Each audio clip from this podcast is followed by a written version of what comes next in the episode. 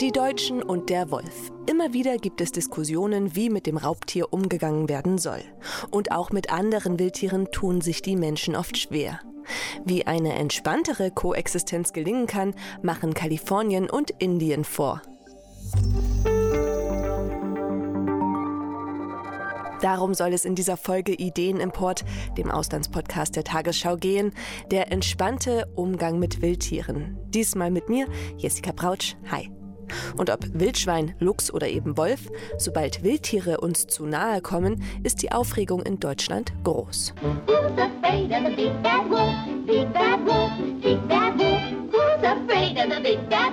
Wer hat Angst vom großen bösen Wolf? Tja, gar nicht so wenige.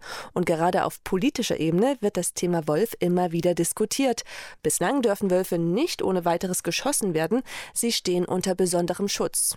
Das würde unter anderem die Union gerne ändern und ihr Vizefraktionschef Steffen Bilger begründet das so. Also wir haben vor allem in ländlichen Bereichen Probleme mit dem Wolf, aber auch den Städten kommt der Wolf immer näher. Und mittlerweile reden wir über 1500 bis 2500 Wölfe in Deutschland, also wirklich eine beachtliche Anzahl. Und es kommt eben auch immer wieder zu sehr vielen Vorfällen mit dem Wolf, also wo Tiere gerissen werden. Um die 2000 Wölfe, ja, das ist tatsächlich sehr viel für ein Land unserer Größe und mit unserer Bevölkerungsdichte. Und das spüren vor allem Landwirte. 2020 wurden beispielsweise 3959 Schafe, Rinder, Ziegen und dergleichen durch den Wolf getötet, verletzt oder sind verschwunden. Dementsprechend beschäftigt das Thema äh, Bestandsmanagement regelmäßig alle Parteien auf Bund- und Länderebene. Nicht zuletzt auch im April Union und AfD im Bundestag. Beide Parteien hatten unabhängig voneinander eine Kontrolle des Wolfbestandes gefordert. Die Anträge wurden aber abgelehnt.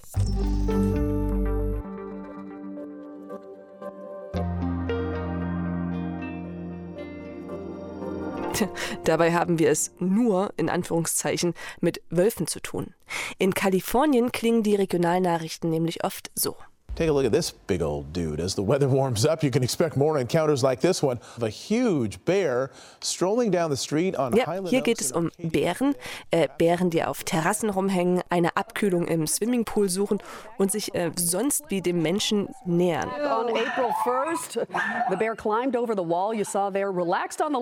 Aber äh, fällt euch was an den Nachrichten auf? Die klingen ja eigentlich gar nicht panisch, sondern eher so belustigt, ne? Und das sei ganz typisch für Kalifornien bzw bzw. Los Angeles. Das hat mir Katharina Wilhelm erzählt. Die ist nämlich unsere Korrespondentin dort.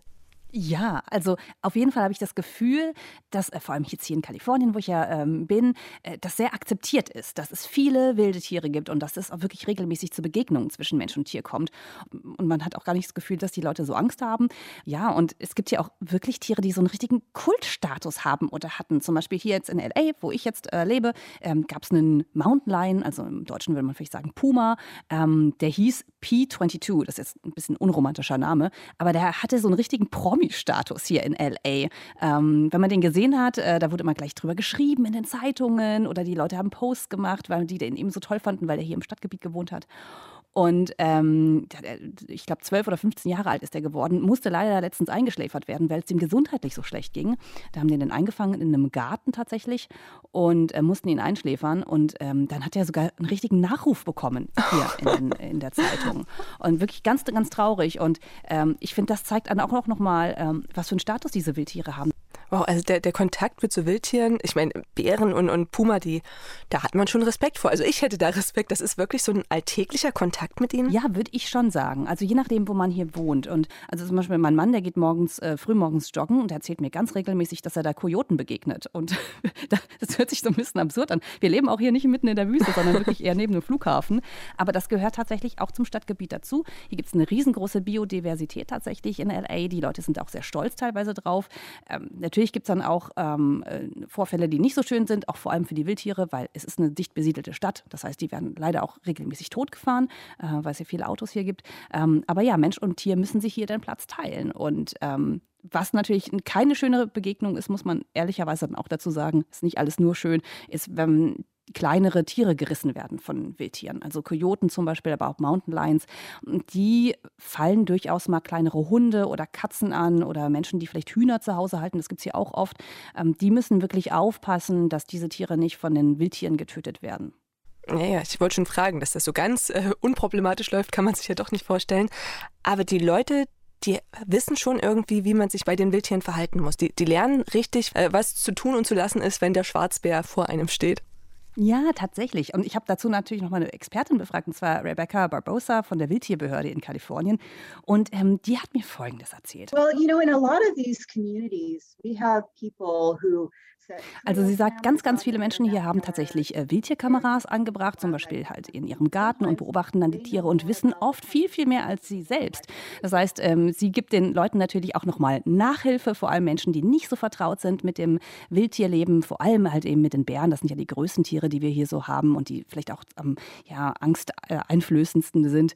Und sie wird dann gerufen mit ihrem Team und was sie dann machen, ist tatsächlich teilweise von Tür zu Tür gehen und sagen, okay, passt auf, das sind die Regeln mit dem Wildtierleben. Und im Prinzip die oberste Regel, hat sie mir gesagt, ist, das Wildtierleben rauszuhalten aus den städtischen Communities. Und das macht man, indem man zum Beispiel vor allem Futter wegsperrt. Also nicht das Katzenfutter oder das Hundefutter draußen stehen lassen, das eigene Essen, wenn man Barbecue macht, alles wieder reinräumen, damit die Tiere erst gar nicht angelockt werden. Das ist so eigentlich das Allerwichtigste, ne? weil man will eigentlich diese Mensch-Tier-Begegnung nicht haben. Die kann natürlich eben, wie wir eben schon gesagt haben, schlecht ausgehen, vor allem für kleinere Tiere. Und dann sagt sie auch, natürlich, die Haustiere müssen eingesperrt werden, wenn du ich sag mal, sie sagt auch da gibt es Leute, die haben Lamas, die haben Hühner, die haben was, was ich was. Und die muss man eben tatsächlich alle irgendwie wegsperren, einsperren. Keeping pets indoors or protected is really important. A lot of people have livestock. Genau, also sie sagt eben, da muss man teilweise einfach Zäune bauen, Elektrozäune auch bauen, um eben diese wilden Tiere rauszuhalten, damit die natürlich nicht anfangen, irgendwie die Katzen zu fressen. Warum ist man denn in Los Angeles bei dir so entspannt da? Also ich glaube, das hat einfach mit der Geschichte zu tun, mit der Historie zu tun, einfach weil, ähm, die, äh, weil wir hier sehr spät besiedelt worden sind. Also man weiß natürlich einfach, ähm, dass man sich mit den Wildtieren arrangieren muss. Ich sag mal, LA ist eine Stadt, die sehr, sehr spät eigentlich erst zur Großstadt geworden ist, in den 1910er, 20er Jahren vielleicht erst. Und davor natürlich haben hier viele Indigene gelebt, natürlich auch eher an Seite an Seite mit den Wildtieren, wusste man auch natürlich besser, wie man mit denen umgeht. Und ich glaube, das ist schon noch im, im Bewusstsein drin, dass man eben weiß, okay, wir sind hier spät angekommen, wir müssen uns hier auch ein bisschen einreihen sozusagen. wir sind nicht die einzigen Einheimischen. Und äh, in Deutschland äh, haben wir einfach eine andere Vergangenheit. Da haben wir die Wölfe ja seit äh, etwa 150 Jahren, glaube ich, ausgerottet gehabt. Also einfach, Wölfe waren da, große Tiere waren einfach nicht im Bewusstsein der, der Menschen drin. Und hier ist das natürlich anders gewesen. Ähm, das ist, glaube ich, so eine Erklärung. Und wenn ich so an, ja, äh, so das Grundbewusstsein der Amerikaner denke, ähm, zum Beispiel eine Waffe zu tragen, um sich selbst zu verteidigen, das kommt natürlich eben auch aus diesem Sentiment heraus, dass man weiß, okay, da gibt es eben wilde Tiere. Wir sind mit unserem Planwagen hier durch sozusagen den Wilden Westen unterwegs. Da könnte jetzt, was weiß ich, ein Bison vorbeikommen, das wir essen wollen, aber vielleicht auch ein, auch ein Bär, der uns bedroht. Deswegen muss ich mich selbst verteidigen. Ähm, was natürlich auch, wie gesagt, nicht heißt, dass alle Menschen total cool damit sind, dass irgendwie Bären im, im Pool schwimmen oder, oder Pumas irgendwie durch den Garten laufen. Natürlich nicht. Ähm, aber man weiß einfach hier, dass man das mit einkauft einkaufen muss. Und die Tiere werden natürlich auch, wenn sie zur großen Gefahr werden, wenn man eben weiß, sie gehen an Menschen ran oder die, ähm, die verhalten sich auffällig, dann werden die natürlich auch getötet, auch von der Polizei zum Beispiel. Die entscheidet letzten Endes, was gemacht werden muss. Aber mein äh, Eindruck ist, oder das, was ich hier feststelle, ist, dass die sehr viel zurückhaltender sind und dass man eher versucht, das Wildtierleben auch am Leben zu halten und nicht gleich ähm, anzurücken und sie zu töten. Mhm. Und, und wie geht's dir denn? Du hast mir nämlich erzählt, dass du ja äh, jetzt im Sommer campen fährst, also so richtig ähm, American Style. Bist du da schon so LA gelassen oder noch so ein bisschen, wie ich auch, deutsch vorsichtig nervös?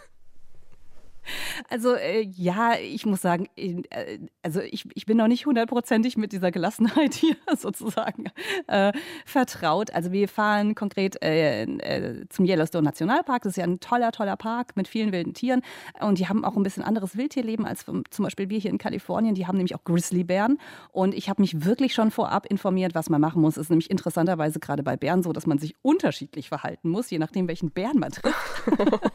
das ist schon ein bisschen aufregend. Ja. Schwarzbären sind nämlich eigentlich sehr, äh, wirklich sehr harmlos. Die sind vor allem neugierig und sehr, ähm, die wollen vor allem fressen. Ähm, die, die, kann man wohl auch noch teilweise erschrecken oder ähm, ja, laut mit denen reden. Grizzlybären können sehr viel schneller aggressiv werden. Und was man tatsächlich wohl machen muss oder sollte in diesen Gebieten, ah, dass man sich überhaupt informiert, ne? welche Tiere gibt es da, was muss ich tun, immer in Gruppen unterwegs sein, aber teilweise auch Bärenspray mitnehmen, weil es sehr, sehr wahrscheinlich zu einer Begegnung kommen kann. Ähm, und da gibt es natürlich dann Aufklärungsvideos und Tafeln und weiß ich nicht was, die eben sagen, ah, guck dir gerne die Wildtiere an, aber halt einen großen, großen Abstand, weil die sind einfach gefährlich. Ähm, und dann eben alle weiteren Schritte, ehrlich gesagt, also wenn es zu einem Angriff kommt, dann steht da schon sehr konkret drin, was man so machen soll und es ist auch teilweise ein bisschen gruselig. Ähm, also wirklich von, äh, bei welchem Bär muss man sich totstellen, bei welchem Bär äh, muss man sich nicht totstellen. Ich glaube, der beste Tipp ist immer laut reden, so damit die merken, du bist ein Mensch und, und nicht irgendwas, was man sonst fressen möchte, weil du eigentlich nicht im Beuteschema vorkommst. Aber vielleicht muss man an der Stelle nochmal sagen, ähm, Unfälle mit solchen äh, Tieren wie Bären zum Beispiel oder Pumas, die sind extrem selten. Also dass es da wirklich zu einem tödlichen Vorfall kommt. Viel, viel öfter haben wir hier auch Probleme mit, ich sag mal in Anführungsstrichen, erstmal harmloseren Wildtieren wie ähm, Bisons zum Beispiel. Weil Menschen denken, dass die harmlos sind. Mhm. Die gehen eben hin, wollen ein Foto machen, wollen ein Selfie machen. Das kommt immer wieder vor, auch äh, mit Hirschen oder ähnlichem. Und äh, natürlich wollen die sich, fühlen die sich auch bedroht, wollen sich verteidigen, die haben Hörner und da kommt es teilweise viel, viel öfter zu Unfällen mit dem Wildtierleben von äh, sozusagen vermeintlich friedlichen Grasfressern. Hm. Klassiker, möchte ich fast sagen. Und trotzdem, wenn du sagst, eine Begegnung mit dem Bären ist sehr, sehr wahrscheinlich, also da, da, da kriegt meine deutsche Seele schon Schweißausbrüche, muss ich sagen, bei so einem Satz. ähm, was, was vielleicht die letzte Frage, was, was können wir denn ähm, hier in Deutschland davon lernen, von, von dieser, diesem Umgang? Ich glaube vor allem, ähm, sich gut zu informieren. Also ich habe ähm, eben auch nochmal nachgefragt, ähm, sozusagen bei der Ex Expertin Rebecca Barbosa, die, dann, die ja seit tatsächlich vielen, vielen Jahren immer wieder versucht, so eine Brücke zu schlagen zwischen dem Wildtierleben, das es hier gibt, und den Menschen, die hier leben. Und ich habe sie auch mal gefragt, was kann eigentlich Europa mitnehmen, ne? Ähm, wenn es da jetzt perspektivisch immer mehr Wölfe oder Bären gibt? It takes a lot of work. You know, you really need to be consistent. Ja, also sie sagt, man muss schon dranbleiben. Also was sie meint ist damit, man muss muss informieren, man muss mit der Bevölkerung reden, damit die eben auch wissen, was zu tun ist, wenn sie wissen, dass Wildtierleben äh, um sie herum ist. Wie gesagt, Futter reinstellen und so weiter und so fort. Aber sie sagt, wir haben hier wirklich auch ähm, Städte, Gemeinschaften, die sich zusammenschließen und sagen, wir wollen das, wir wollen Wildtier safe sein. Ähm, und äh, sie sagt, es gibt wirklich Hoffnung und man kann durchaus friedlich zusammenleben, die wilden Tiere und die Menschen. Ja, das nehmen wir uns gerne mit. Danke, Katharina. Ja, Wissen ist Macht oder im Fall der Koexistenz mit Wildtieren ist Wissen gewissermaßen Harmonie. Denn wer weiß, wie ein Zusammenleben funktionieren kann, wie sich der Mensch da am besten verhalten sollte, der kann natürlich auch Konflikte mit Wildtieren vermeiden. Und doch natürlich kann es immer noch zu Problemen kommen, besonders wenn Nutztiere von Raubtieren gerissen werden. Weltweit gibt es daher immer wieder Versuche, solche Vorfälle zu vermeiden ohne die Raubtiere abschießen zu müssen. In Kenia läuft derzeit ein Versuch, bei dem Rindern Augen auf die Hinterteile gemalt werden. Das soll Löwen und andere Raubkatzen abhalten, sie zu reißen.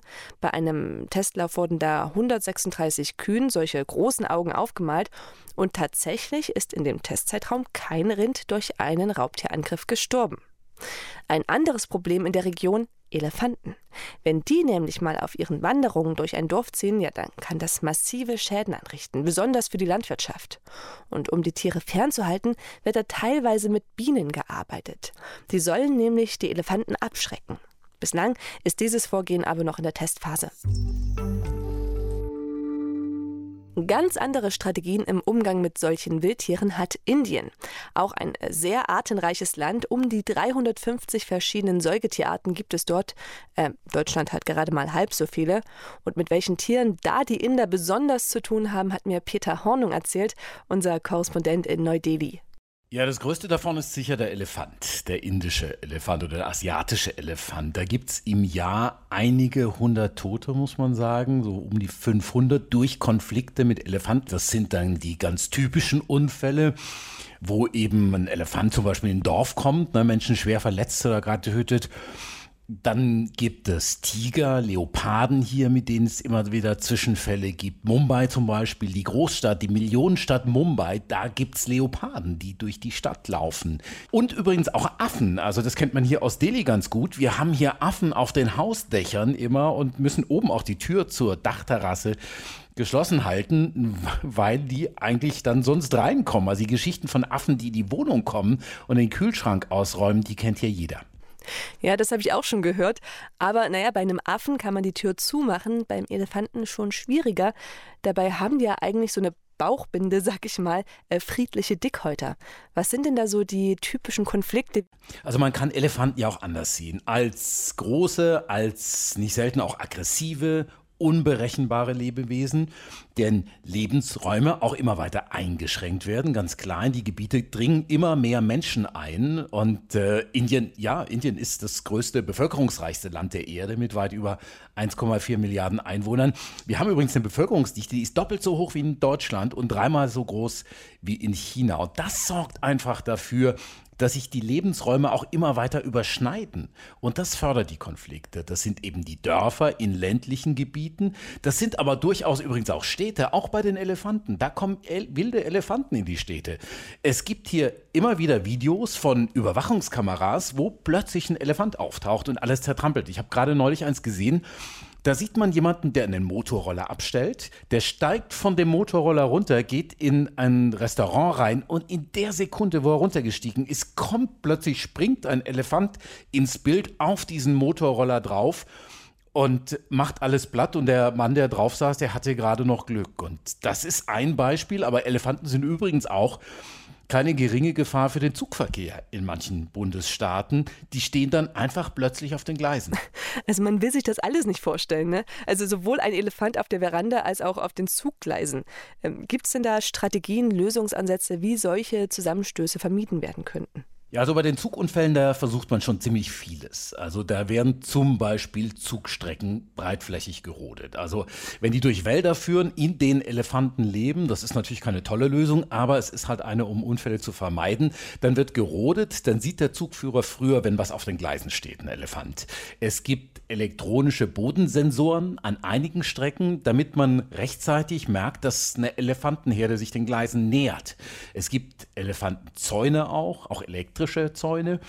Ähm, wo sie dann einen Schreck bekommen und weggehen. Es gibt auch Rampen und es gibt auch Elefantenkorridore. Es gibt übrigens über 100 Korridore in Indien, wo Elefanten quasi Vorfahrt haben und wo sie eben dann nicht nur um Gleisstrecken, sondern auch um Dörfer und andere und Siedlungen und so geleitet werden. Und es geht einfach darum, die Konfliktzonen zu reduzieren. Also jenseits dieser Zugunfälle zum Beispiel die Abhängigkeit von Bauern von Wäldern. Also dass die überhaupt keinen Grund mehr haben, in Wälder reinzugehen, wo es eben dann wieder zu diesen Konflikten kommt. Und äh, übrigens, was auch noch dazu gehört, ist ganz interessant, ist Müllmanagement. Ja, da fragt man sich, was hat denn Müllmanagement damit zu tun?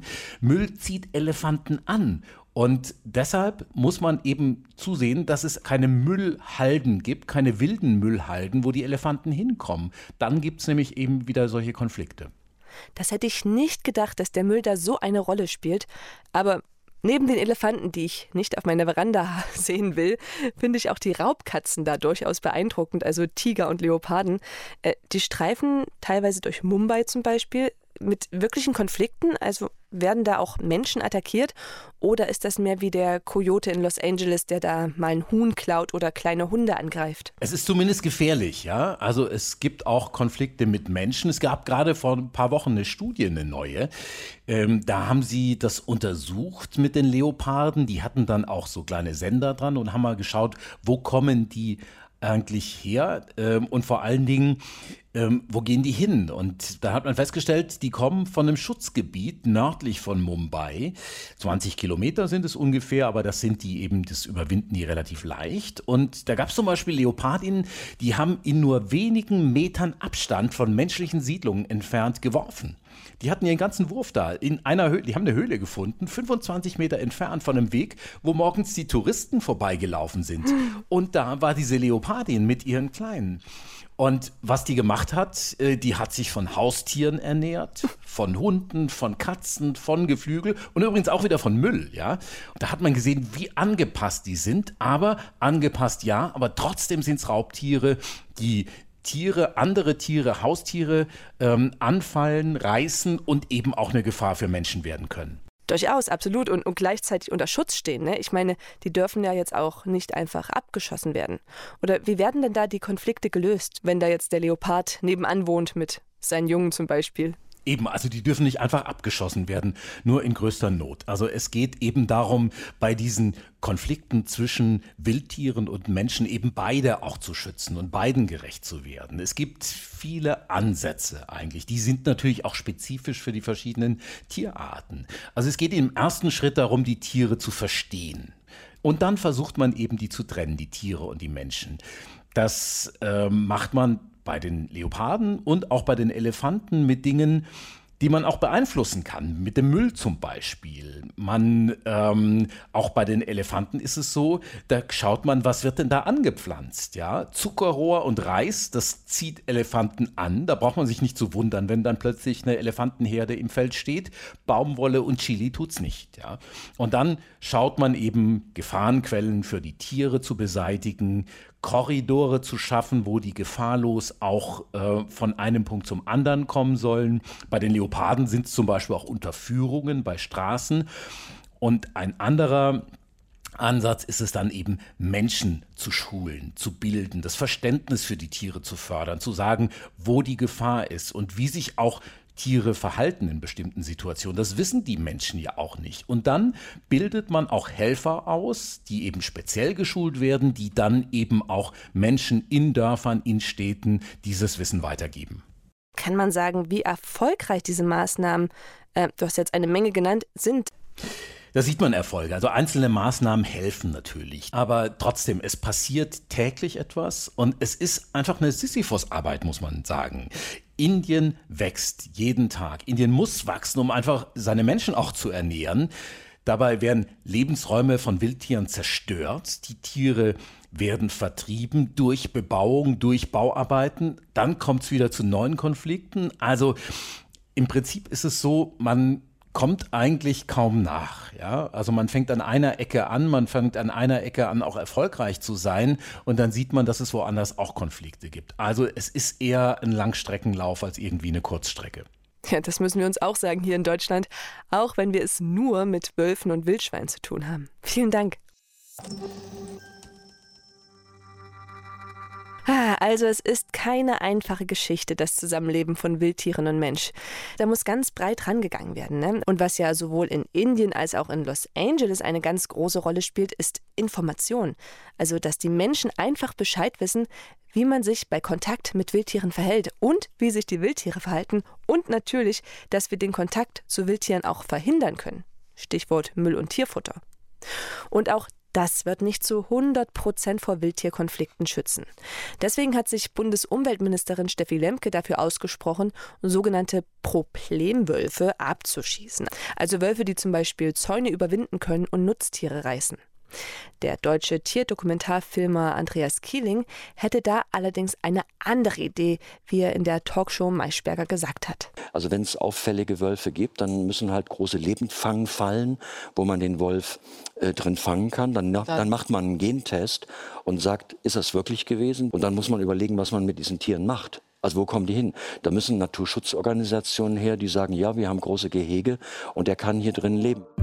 Ich hoffe, euch bleiben im Sommerurlaub unerwünschte Wildtierbegegnungen erspart. Wir vom Ideenimport gehen jetzt auch erstmal in eine Sommerpause. Abonniert uns doch, dann bekommt ihr es sofort mit, wenn wir wieder da sind. Feedback, Lob und Kritik könnt ihr gerne an auslandspodcast.tagesschau.de loswerden. Ich bin Jessica Brautsch vom MDR, sag Danke und zum Abschied habe ich noch einen Hörtipp für euch.